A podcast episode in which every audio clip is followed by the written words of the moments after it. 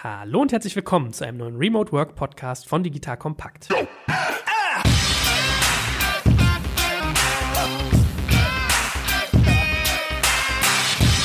Mein Name ist Jörg Kaczmarek und in Folge 4 unseres Remote Work Podcasts reden wir noch einmal über digitale Führung. Das heißt, aus der heutigen Episode nimmst du mit, wie muss ich eigentlich mein Team und die gesamte Arbeitsstruktur organisieren, wenn ich ein Fall von Remote Work bin. Das heißt, die Menschen sitzen nicht an einem Ort, zumindest teilweise. Also es kann ja gerne sein, dass man Teamteile hat, die zusammensitzen an einem Ort, aber wenn ihr gerade in Zeiten von Corona daran denkt, ist es wahrscheinlich so, jeder muss zu Hause sitzen, da gucken, wie er zu Rande kommt, gerade auch wenn Kitas zu sind etc. pp. Deswegen nimmst du aus der heutigen Folge mit, wie strukturiere ich meine Arbeits Arbeitsorganisation so, dass jeder arbeitsfähig ist? Wie kommuniziere ich miteinander und wie sieht eigentlich eine Führungsstruktur aus, wenn ich Arbeit organisieren möchte, so dass jeder effektiv arbeiten kann? Dazu haben wir heute wieder unseren Experten da, den guten Ahmed Atscha, der sich wirklich sehr gut auskennt mit dem Thema Remote Work. Er arbeitet dazu viel, er berät dazu. Lieber Ahmed, schön, dass du wieder da bist. Ja, vielen Dank. Schön hier zu sein. Hallo Joel. Lass uns über Arbeitsorganisation reden, wenn es um digitale Führung geht. Also das ist ja ein ganz wichtiger Punkt, den wir auch schon mal in unserem ersten Podcast zum Thema Homeoffice ist ungleich Remote Work thematisiert hatten, dass man anders arbeiten muss, dass man quasi noch mehr Enabler sein muss, als man das eh schon sein muss. Also es gibt ja so ganz viele Ansätze mittlerweile, sowas wie Servant Leadership, dass man sagt, Führungskräfte funktionieren eher wie jemand, der andere Leute enabled, der hingeht und dir hilft, arbeitsfähig zu sein. Das nimmt natürlich, wenn die Leute nicht in einem Raum sind, nochmal zu. Das heißt, wie sieht denn Arbeitsorganisation aus, wenn ich remote arbeite. Also wenn ich wirklich remote arbeite, ist zunächst mal klar, was das Team kann, also was die anderen Leute im Team können, was die Dinge sind, an denen die arbeiten. Das ist oft gar nicht üblich in der Organisation, dass ich weiß oder mich drum schere, was die anderen so machen. Das ist auch wichtig, weil alle einem oder mehreren Zielen zuarbeiten und man muss wissen, wie diese einzelnen Ziele oder Subziele zueinander stehen und zueinander passen, weil ich, wenn ich verteilt arbeite, möglichst ergebnisorientiert arbeite. Das heißt, ich weiß, ich habe diesen kleinen Teil, den ich zum Ziel beitrage und das passt so bei den anderen rein. Das sind die Skills, die die anderen haben und so arbeiten wir zusammen. Wenn diese Dinge möglichst explizit sind und wenn diese Dinge möglichst gut festgehalten werden, zum Beispiel in einem Online-Tool, in einem Projektmanagement-Tool, auf das auch alle Zugriff haben, dann ist es ein bisschen anders, als wenn ich wie in vielen Organisationen so ein bisschen die Zielgebung und die Aufgabenstellung top-down runtergereicht bekomme, bis hin zu, ich zeige dir auch, wie man das macht gemacht und du machst das bitte jetzt genauso. Das ist, wenn man jetzt virtuell arbeitet, ungemein schwieriger, weil letztlich ich nicht wissen kann, ob die Person das genauso macht und wie ich es aufgetragen habe. Das heißt, was halt viele machen, ist dann das Extrem von ich baue noch mehr Kontrollen rein bis hin zu es gibt Freelancing-Plattformen wie zum Beispiel Upwork. Da werden alle, ich glaube, 30 Sekunden ein Screenshot von dem Bildschirm des Arbeiters gemacht, so dass ich auch genau nachprüfen kann, ob der das so gemacht hat und ob und dass der überhaupt gearbeitet hat und dass ich den nicht irgendwie umsonst stundenlang bezahle. Das ist natürlich so, wenn man auf Stunden bezahlt und wenn man Arbeitsergebnisse in Tätigkeiten runterbricht und die Leute nach Tätigkeiten und Funktionen organisiert. Wenn ich die Leute aber nach Ergebnis bezahle oder nach Ergebnis orientiere, kann mir ja eigentlich egal sein, wie der das hinkriegt und was da genau passiert. Hauptsache, die arbeiten zusammen, ziehen an einem Strang und das Ergebnis stimmt. Also ich habe Upwork und ähnliche Plattformen in Projekten sehr oft genutzt und habe diese Funktionalitäten eigentlich nie in Anspruch genommen, weil ich vorab die Ergebnisse recht klar mit den Leuten selbst besprochen und definiert habe. Und die wurden am Ende auch immer ein Stückweise anders, als ich es mir vorgestellt habe, was aber nicht bedeutet, dass sie schlecht wurden, sondern dass die Ergebnisse einfach nur ein bisschen anders waren. Und wenn man Dinge wegdelegiert und wenn man ein Team befähigt, damit das Team ein Ergebnis Ergebnis schafft, dann muss man natürlich als Führungskraft von der eigenen Vorstellung von einem harten Samen ein bisschen wegkommen und mehr auf die Ziele, auf die Ergebnisse hinsteuern. Ich glaube, es ist gerade für Führungskräfte, die selbst äh, aus der Tätigkeit, die sie jetzt managen, kommen, die quasi über einen gewissen Aufstieg in ihre Position reingekommen sind, ist es oft der Fall, dass die vom Operativen nicht mehr so loslassen können und dann zu sehr in den Details drin sind. Und das Phänomen ist bekannt, das kennt jeder, wenn jemand zu viel Micro Management macht. Und Micromanagement kann man im Virtuellen sehr, sehr gut machen. Ja, also gerade mit einigen Tools kann man die Leute nonstop überwachen und piesacken. Das ist aber nicht besonders zielführend. Also insofern muss man so ein Stück weit lernen, die Sachen loszulassen und darauf vertrauen, dass es funktioniert. Jetzt kommt ein kleiner Werbespot.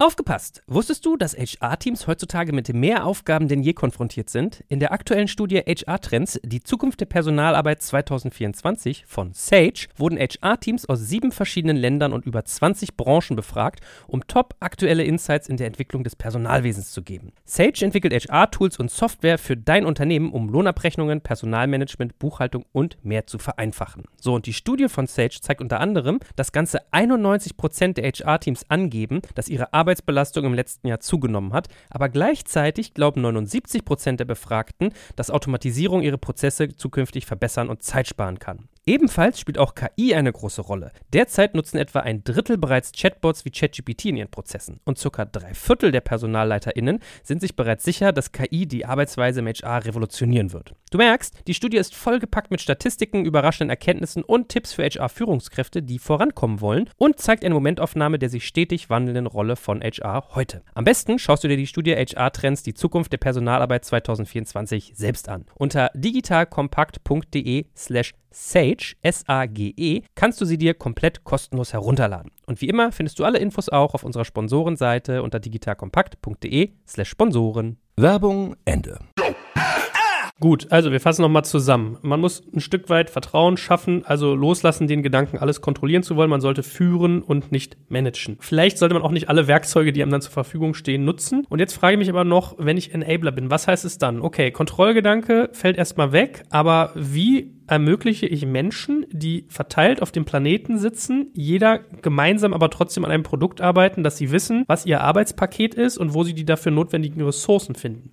Ich muss die Dinge gut planen und dokumentieren. Das ist ja in erster Linie das, was Projektmanagement-Tools wie Trello oder Taskmanagement und Ticketing-Tools wie Jira besonders gut machen. Ich kann die Dinge sehr ausführlich beschreiben und sehr ausführlich dokumentieren. Das heißt, ich muss in erster Linie viel lesen, viel schreiben und sehr organisiert arbeiten, weil ich gerade, wenn ich über verschiedene Zeitzonen arbeite, nicht jedes Mal die eine Lücke finden kann, wo Leute aus vier verschiedenen Zeitzonen zusammen in einem virtuellen Call gehen können, sondern ich muss davon ausgehen können, dass ich eine Arbeit so beschreibe und so mache, dass jemand anders sie fortsetzen kann, auch wenn wir jetzt nicht so wahnsinnig viel Kontakt immer miteinander haben oder haben können. Was stattdessen viele Organisationen versuchen, ist halt immer genau dieses Zeitfenster zu finden, was halt bedeutet, dass einer um 4 Uhr morgens aufsteht, der andere um 10 Uhr nachts reingeht, irgendeiner gibt seine Mittagspause auf. Das geht natürlich alles und gesagt, gerade Konzerne machen das gerne und das wird irgendwie als Team Spirit gesehen. Ich kenne keinen Remote Worker, der so arbeitet, sondern man sagt, nee, ich stehe jetzt nicht um vier für dich auf, sondern wir können es auch anders machen. Und dieses andere bedeutet halt, dass man einerseits die Arbeit wirklich durchorganisiert, durchplant und durchdokumentiert. Also sehr oft werden halt die Arbeiten nicht dokumentiert. Ich bin ganz oft in Projekte in Konzernen reingekommen, wo ich gefragt habe, wo die Dokumentation der Vorprojekte sind oder was jetzt bislang geschehen ist. Und man kriegt halt ein paar PowerPoints aus dem man nicht schlau wird. Und es gibt irgendwie kein Projektmanagement-Tool, wo die Dinge beschrieben worden sind. Das kenne ich aus keinem virtuellen Projekt, weil so würde das Projekt nie funktionieren. Das heißt, ich muss mein Projektmanagement wirklich ausführlich und gut betreiben. Ich muss die Aufgaben gut beschreiben. Ich muss die Dokumente gut verlinken, beziehungsweise die Freigaben schon gemacht haben, so dass jemand, der neu ins Team kommt, sofort weiß, da finde ich die Projektmanagement-Dokumente, da finde ich die folgenden Tools. Meine Zugänge habe ich schon alle. Hier ist ein How-To, um reinzukommen. Das Onboarding wird über eine Slack-Automation gemacht. Dinge, die diese Organisation und Koordination unterstützen, müssen etabliert worden sein. Und es ist letztlich dann die Aufgabe der Führungskraft, dass diese Dinge geschehen, beziehungsweise die Person muss das als Führungskraft dann selbst in die Hand nehmen. Und das ist etwas, woran es ganz oft scheitert. Ja, also dass man da in der Planung Planung, in der Dokumentation, der Koordination nicht hinterher ist, dass entweder die Tools fehlen oder falsch genutzt werden oder die Arbeit nicht dokumentiert wird. Und gerade in einigen Bereichen ist das dann fatal. Also ist es ganz lustig, als Softwareentwickler in Code von anderen zu gucken, wenn keine Kommentare, keine Dokumentation da ist. Dann sitzt man erstmal da und denkt sich, tja, was ist das jetzt? Und das dauert eine Weile, bis man dann da durchblickt. Nicht viel anders ist es als Manager, wenn man eine 300 Seiten PowerPoint bekommt, ohne jegliche Erklärung oder irgendwas anderes. Und das kann man im virtuellen nicht machen, weil die Arbeiten für sich selbst stehen können müssen. Das ist ein ganz wichtiger Punkt. Okay, also Tools im Griff haben, sehr, sehr intensiv dokumentieren, vorher klar klären, was man erwartet und was entstehen soll. Wie mache ich dann Erfolgsmessung? Also wenn ich meine Arbeit so organisiere, dass jeder eigenverantwortlich handeln kann, wie führe ich es am Ende wieder zusammen und mache sozusagen meinen Strich drunter, dass ich sage, war das jetzt erfolgreich oder nicht und was können wir daran verändern? Wenn ich die Arbeit und die Ziele in Ergebnisse runtergebrochen habe, dann ist die Erfolgsmessung ganz einfach. Ist das Ergebnis da oder nicht? Also wenn eine Webseite entstehen soll, finde ich was unter der URL oder nicht? Dann kann ich Kriterien setzen, an denen ich den Erfolg messen kann, indem ich sage, okay, diese Webseite muss eine bestimmte Geschwindigkeit auf PageSpeed haben oder die muss auf AMP laufen oder die muss gewisse SEO-Tests bestehen, bestimmte Bildqualität muss da sein und, und, und. Also ich muss zusätzlich zu dem Ergebnis, zu dem Erfolg natürlich die Kriterien des Erfolgs festlegen und ganz oft sind die nicht so gut bekannt oder sind ein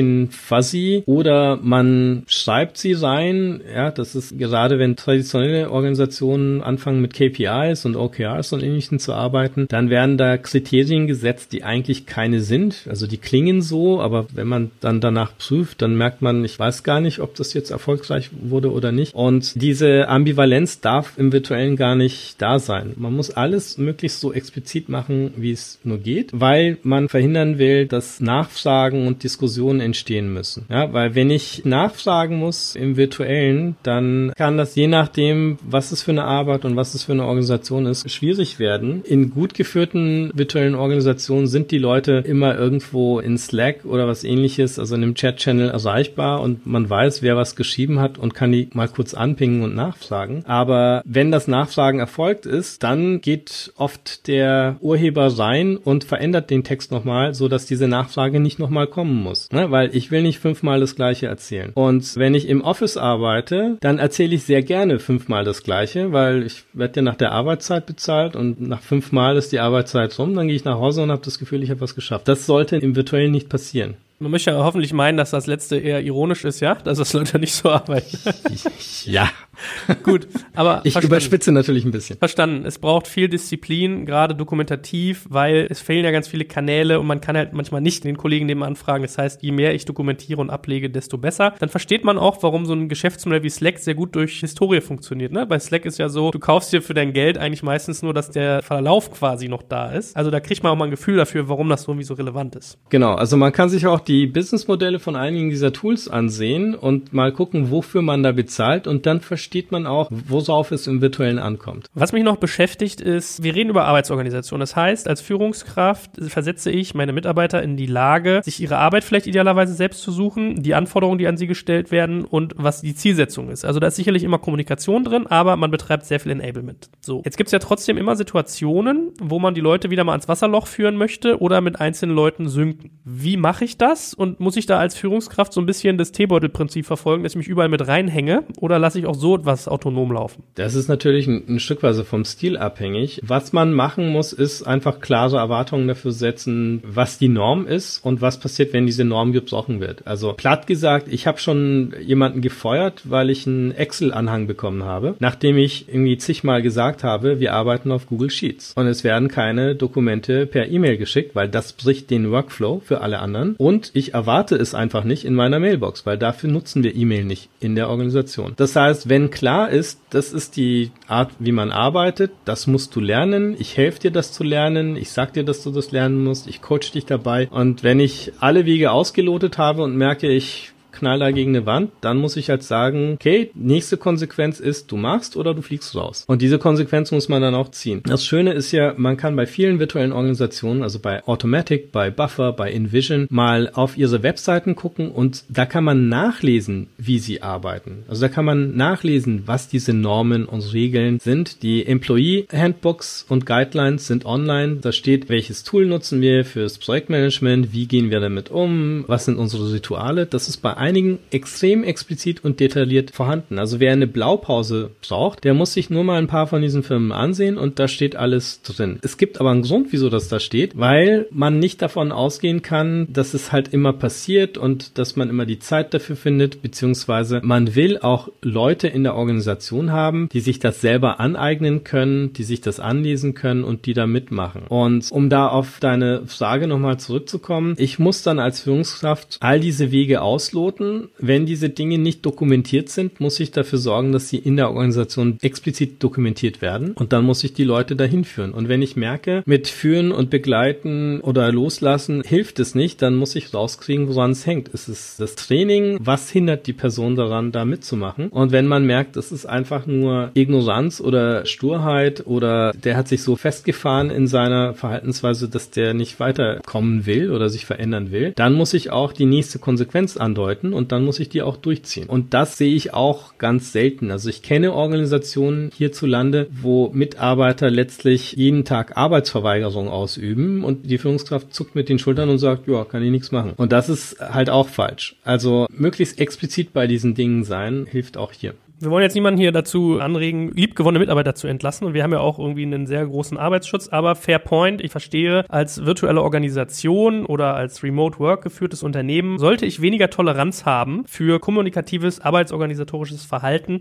was eigentlich alle lähmt, weil es quasi gegen die Spielregeln verstößt. Das macht, glaube ich, sehr, sehr viel Sinn, weil alles, was da an Konflikt aufschäumt, das kaskadiert durchs ganze Team und bremst alle sozusagen exponentiell aus. Das geht aber auch nur, um da nochmal nachdrücklich darauf hinzuweisen, das geht auch nur, wenn ich als Organisation meine Hausaufgaben gemacht habe und alle überhaupt in die Lage versetzt habe, so arbeiten zu können. Das heißt, das Tooling ist da, die Dokumentation ist da, die Leute wurden geschult und die Erwartungen sind klar formuliert worden und auch in den Verträgen teilweise drin, damit alle wissen, was erwartet ist, wie der Laden funktioniert und wie sie zu funktionieren haben. Letzte Frage zum Thema Arbeitsorganisation im Sinne von digitaler Führung bei Remote Work. Wenn wir von Führung reden, haben wir ja ganz oft auch Führungslevel, Führungsebenen. Also du hast meine meinetwegen einen CEO, der hat unter sich dann den CMO, den CPO und so weiter und so fort. Die haben dann unter sich wiederum Head-Offs und die haben dann wiederum Mitarbeiter unter sich. Also so eine klassische Organisationsstruktur, so eine Hierarchie, ein Organigramm. Macht so etwas bei Remote Work auch Sinn, dass ich quasi in Teams denke, dass ich in Unterverantwortlichkeiten denke oder ist das da leicht anders gelagert? Letztlich gibt es da auch eine große Bandbreite in den virtuellen Organisationen. Es gibt welche, die sind mehr oder weniger selbst organisiert, was auch immer das im Detail heißt. Dann gibt es andere, die sind sehr klar hierarchisch top-down durchorganisiert. Wichtig ist letztlich, dass alle, die in Team arbeiten oder bei denen die Teams Überschneidungen haben, weil es ein cross-funktionales Projekt ist, an dem man arbeitet, tatsächlich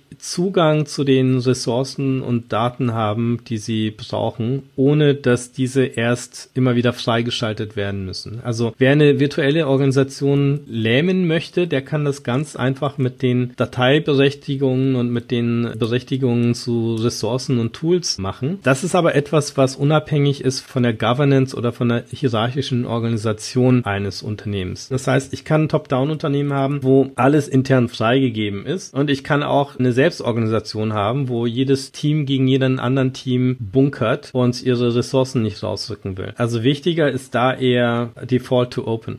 Okay, also du sagst im Prinzip, es hängt ein bisschen von den eigenen Zielen und von der eigenen Organisation ab, ob ich mir ein Organigramm auch virtuell abbilde, weil da schwimme ich noch ein bisschen. Ob ich sowas auch machen sollte, ob das Sinn macht, weil man kann ja sagen, die Arbeitsberechtigungen werden geklärt, die Aufgabenfelder werden geklärt und dann ist es genau der gleiche Aufbau, nur dass man halt nicht in einem Raum sitzt. Oder ist es so, dass du merkst, okay, Remote Work ist schon ein bisschen schwieriger durchzusetzen im Sinne von so Work Trees? Also ich vermute, dass Organigramme bei virtuellen Organisationen deshalb wegfallen, weil die eine gewisse Denkweise und Verhaltensweise an den Tag legen, die Leute, die in solchen Organisationen arbeiten, und weniger deshalb wegfallen, weil eine virtuelle Organisation das erfordert. Also ich glaube, das ist eher eine Sache der Einstellung und Mentalität, die dafür sorgt, dass in vielen verteilten Organisationen man jetzt nicht unbedingt mit klassischen Organigrammen und Hierarchien daherkommt. Ich glaube, die Leute, die gerne gerne eine virtuelle Organisation gründen und aufbauen, die sind einfach ein bisschen anders geistig unterwegs und denen sind vielleicht andere Dinge wichtig als jemand, der sich an der Spitze der Pyramide mit Chefparkplatz vor dem großen Büro sehen möchte. Also gerade wenn man sich jetzt Bilder zum Beispiel von, um nochmal auf Automatic oder Buffer hinzuweisen, wenn man sich Bilder von deren Ausflügen anguckt, von den Betriebsfeiern, weiß man jetzt nicht, wer da der Chef darunter ist, weil der auch im T-Shirt und Jeans daherkommt, weil es eben dieser Person wichtig war, eine solche Organisation überhaupt aufzubauen. Ich glaube, das sagt mehr über die Denkweise, die dahinter steckt, als über das, was eine solche Organisation erfordert. Hervorragend. Das war's für heute. Wir wollten es ja immer wirklich knapp und kompakt halten, dass man es schnell konsumieren kann, schnell lernen. Deswegen zum Thema Arbeitsorganisation hoffe ich, war für euch alle was dabei. Lieber Ahmed, ich danke dir ganz, ganz herzlich für diesen spannenden Ritt mit dir und freue mich schon, wenn wir uns demnächst mal wieder hier im Podcast hören zu weiteren Themen rund um Remote Work. Ja, vielen Dank. Tschüss.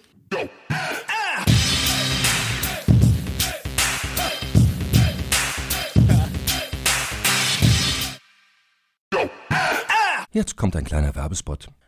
Aufgepasst! Wusstest du, dass HR-Teams heutzutage mit mehr Aufgaben denn je konfrontiert sind? In der aktuellen Studie HR Trends, die Zukunft der Personalarbeit 2024 von Sage, wurden HR-Teams aus sieben verschiedenen Ländern und über 20 Branchen befragt, um top aktuelle Insights in der Entwicklung des Personalwesens zu geben. Sage entwickelt HR-Tools und Software für dein Unternehmen, um Lohnabrechnungen, Personalmanagement, Buchhaltung und mehr zu vereinfachen. So, und die Studie von Sage zeigt unter anderem, dass ganze 91% der HR-Teams angeben, dass ihre Arbeit Arbeitsbelastung im letzten Jahr zugenommen hat, aber gleichzeitig glauben 79 Prozent der Befragten, dass Automatisierung ihre Prozesse zukünftig verbessern und Zeit sparen kann. Ebenfalls spielt auch KI eine große Rolle. Derzeit nutzen etwa ein Drittel bereits Chatbots wie ChatGPT in ihren Prozessen und circa drei Viertel der PersonalleiterInnen sind sich bereits sicher, dass KI die Arbeitsweise im HR revolutionieren wird. Du merkst, die Studie ist vollgepackt mit Statistiken, überraschenden Erkenntnissen und Tipps für HR-Führungskräfte, die vorankommen wollen und zeigt eine Momentaufnahme der sich stetig wandelnden Rolle von HR heute. Am besten schaust du dir die Studie HR-Trends, die Zukunft der Personalarbeit 2024 selbst an. Unter digitalkompakt.de slash Sage, S-A-G-E, kannst du sie dir komplett kostenlos herunterladen. Und wie immer findest du alle Infos auch auf unserer Sponsorenseite unter digitalkompakt.de slash Sponsoren. Werbung Ende.